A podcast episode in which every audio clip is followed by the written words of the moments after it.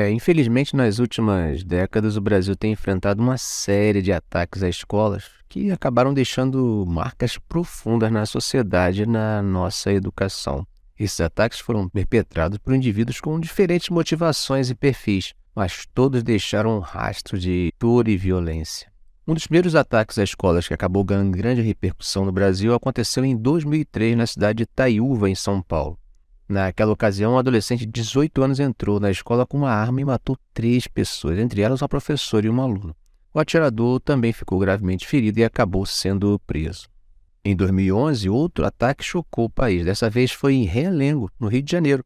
Um ex-aluno da escola entrou armado no local e matou 12 estudantes, além de ferir outros 11.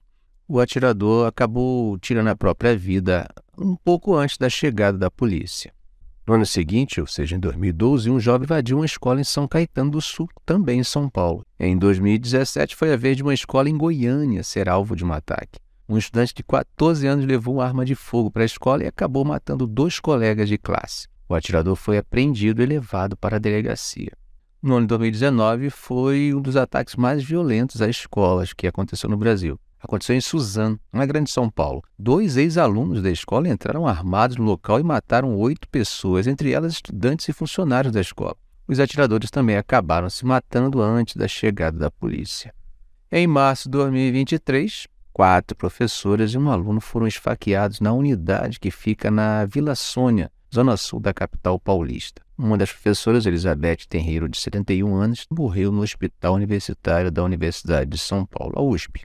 O agressor, um aluno de 13 anos do oitavo ano na escola, foi desarmado por professores, apreendido por policiais e levado ao 34 DP, onde o caso foi registrado. É interessante notar que esse aluno já havia sido transferido de uma outra escola e nessa escola anterior uma professora havia feito um boletim de ocorrência também por violência por parte desse aluno.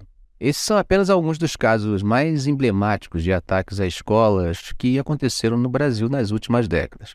Infelizmente, esses episódios mostram a urgência de se discutir a eh, implementação de políticas públicas para garantir a segurança nas escolas e proteger a vida dos estudantes e profissionais de educação. No entanto, essas políticas não podem e não devem se limitar ao envio de policiais para as escolas, uma vez que soluções simples não resolvem problemas complexos apenas conseguem camuflá-los. A sociedade precisa entender de uma vez por todas a importância e o papel da educação.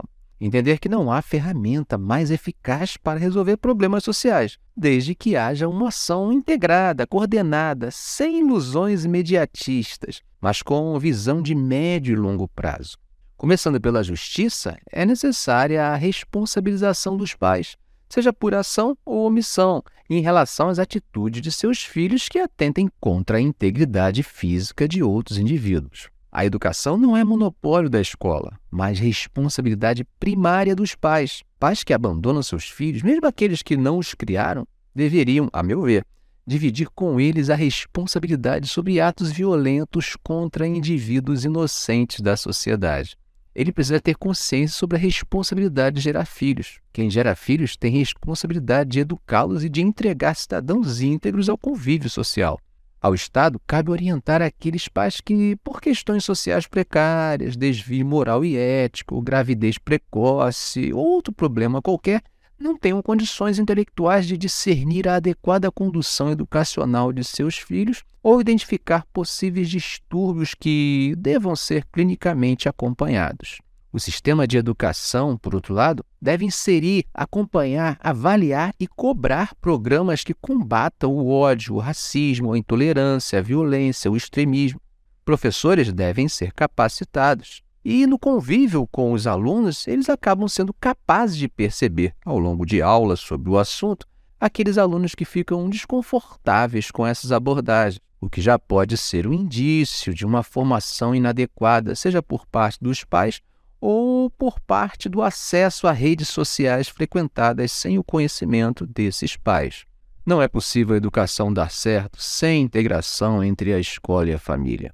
Da mesma forma que a escola não deve ficar esperando passivamente pela família, a família também não deve delegar a educação exclusivamente à unidade educacional. Por fim, É preciso que a sociedade como um todo se engaje na construção de uma cultura de paz e na promoção da educação como ferramenta para a transformação social. É fundamental que as instituições governamentais, as organizações da sociedade civil e os cidadãos em geral trabalhem juntos para garantir um futuro mais seguro e justo para as próximas gerações. A segurança nas escolas não deve ser uma preocupação isolada, apenas uma questão de polícia, mas sim um aspecto fundamental de um projeto mais amplo de construção de uma sociedade mais justa e igualitária. Ok, gente? Um grande abraço e até a próxima.